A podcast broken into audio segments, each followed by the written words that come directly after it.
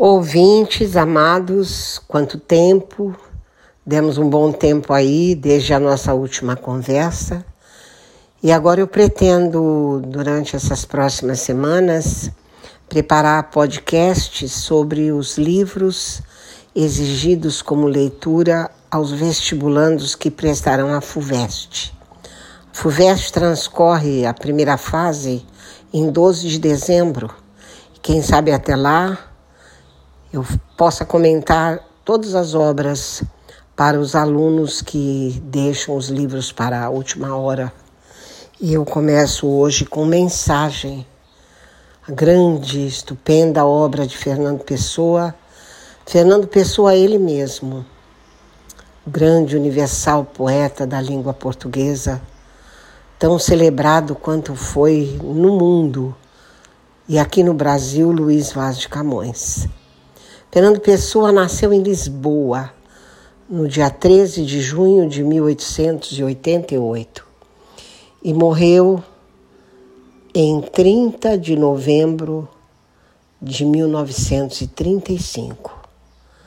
Se ele ainda estivesse vivo ontem, 30 de novembro, ele estaria completando 86 anos. Foi um profícuo pensador, filósofo, poeta, escritor, crítico literário, comentarista político, tradutor, publicitário, inventor, empresário, homem das letras e da cultura portuguesa. E vamos então relembrando o que poderá nos ajudar a entender bem a obra Mensagem. Bem num passado distante, as naus singravam mares nunca dantes navegados, ultrapassavam o bojador, as tormentas dos navegadores e conquistavam colônias em todos os continentes. Era o Império Português, cantado por Luís Vaz de Camões, em sua obra-prima e clássica Os Lusíadas. Lembro aos ouvintes que Os Lusíadas foi escrito para relembrar o apogeu da civilização portuguesa, a época dos grandes descobrimentos e a expansão portuguesa no mundo. Embora já em sua fase final, aguardando a decadência e se vendo em mãos do domínio de Castela, o que durou praticamente por volta de 60 anos. Composição de forma e espírito clássicos, os Lusíadas contêm 1.102 estrofes, 8.816 versos decassílabos, em oitava rima, na sequência A, B, A, B, A, B, C, C. Episódios inesquecíveis dos Lusíadas estão em O Gigante Adamastor, no canto quinto, Inês de Castro, no canto terceiro, Velho do Restelo, no canto quarto, Ilha dos Amores, no canto nono. Já mais modernamente, Mensagem única obra de Fernando Pessoa, ele mesmo, distante das ideias dos heterônimos, foi escrita na década de 30 e publicada no dia 1 de dezembro de 1934. E após participar com ela de um concurso de escritos em condição de regras muito rígidas, em que os livros que concorressem tinham que ter por volta de 100 páginas. Foi então que Fernando Pessoa se pôs como desafio produzir um poema de grandeza igual e possivelmente superior aos Lusíadas. Agora, diante de um Portugal descolorido e atrasado, sem nada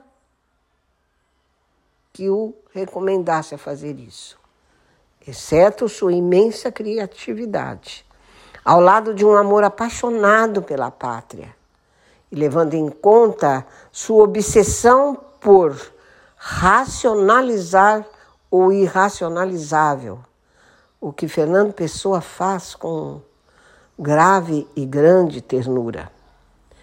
Perante a inelutável equação do seu tempo, vamos falar a verdade. O poeta começa a escrever essa obra, que depois vai se chamar Mensagem, em 1913, vindo a terminá-la e publicá-la na década de 30, por esse motivo que eu contei adiante, antes, participar de um concurso de poesia em que o livro a elas dedicado devia conter 100 páginas ou mais. Ele não só participa do concurso, como também em 1934, após 21 anos de criatividade, publica mensagem. Num diálogo com os Lusíadas, assim como Camões, Pessoa retomará grandes feitos e ilustres figuras e personalidades da história de Portugal. Enquanto os Lusíadas é obra com todos os requintes clássicos, Mensagem foi escrita também em acurada linguagem, porém sem episódios, de um modo muito mais fluido, principalmente após a, a segunda, a segunda cena da, de mensagem. E numa leitura fluida, como era fluida a navegação dos portugueses nos 500, entanto ainda respeitando-se esquemas antigos de composição. Pessoa também respeita estrofes, metro, versos e rimas nessa grande obra Mensagem. Parece que o poeta racionalizou a situação da seguinte maneira sobre a história de sua terra. O universo teria uma causa que o contém. Teria um Criador, um Deus, que conteria já em si o universo e a história de Portugal. A essa determinação divina o poeta chama de destino. Para ele, a predestinada glória e hegemonia em Portugal contarão com uma base cultural e será alcançada e celebrada através de uma poesia tão superior que vai inspirar os homens à fruição, a fruir da beleza, da concórdia e da paz. Portugal está predestinado, pois, ao quinto, ao quinto império, uma época de reconquista de glórias, de reconquista de cultura, de união e de paz.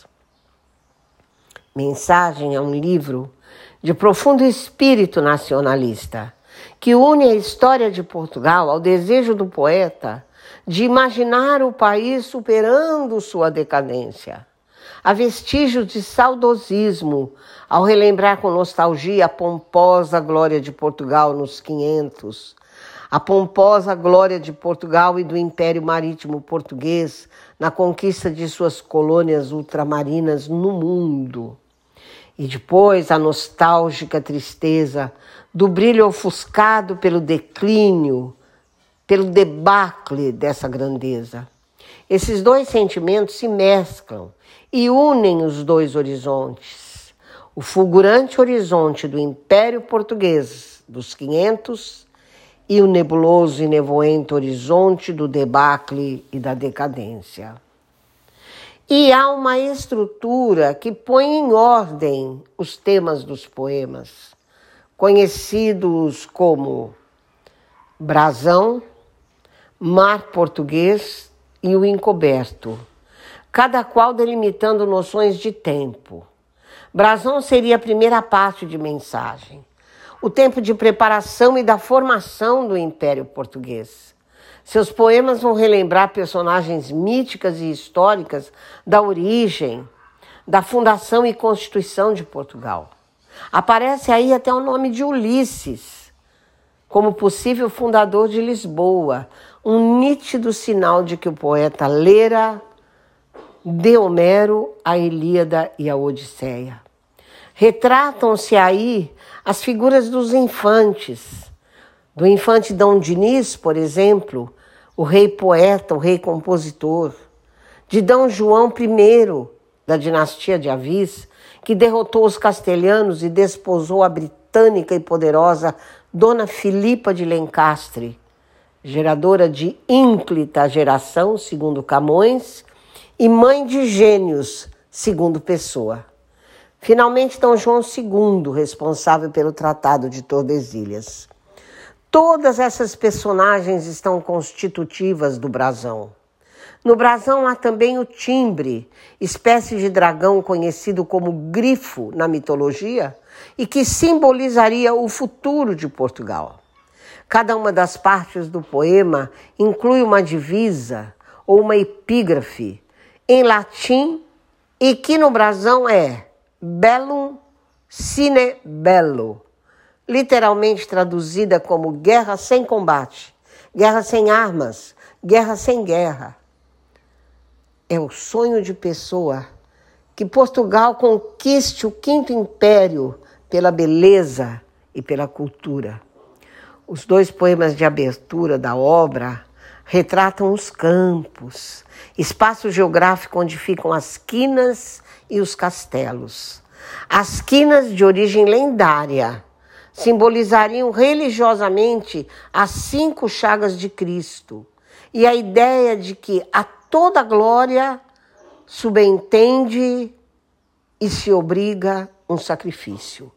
Também nas quinas estão os cinco poemas dedicados, um a El Rei Dom Sebastião e, aos, e os outros quatro aos quatro ilustres filhos de Dom João e Filipa de Lencastre, Henrique, Pedro, Duarte e Fernando.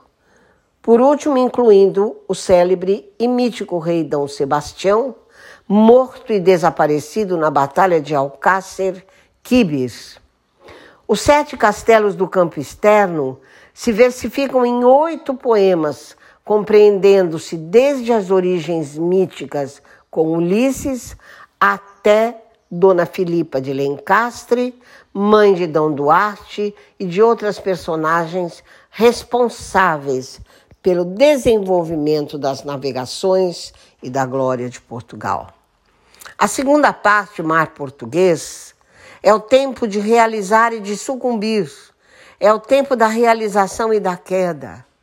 Trata do sucesso das navegações, da expansão marítima, do apogeu do Império Português. Nessa parte, os doze poemas não incluem divisões, ao contrário, com muita fluência, trata da cronologia das navegações e das conquistas lusitanas. E aqui são relembradas ilustres figuras históricas de famosos navegadores, tais quais um muito conhecido por nós, Vasco da Gama, nos Lusíadas, outro Diogo Cão, Bartolomeu Fernão de Magalhães, que são de incrível nostalgia, os poemas que encerram as navegações desses navegadores e a decadência do império. Principalmente quando se lê a última nau ou a prece.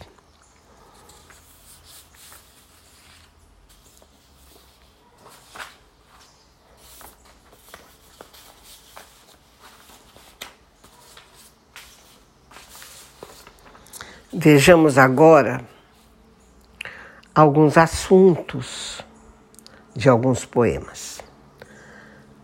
Padrão.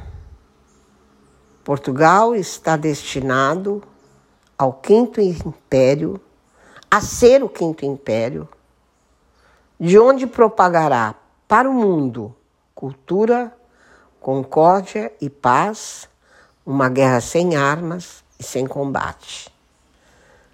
O Bandarra Alguns homens conseguem, às vezes, entrever o futuro, uma vez que esse futuro já está estabelecido previamente.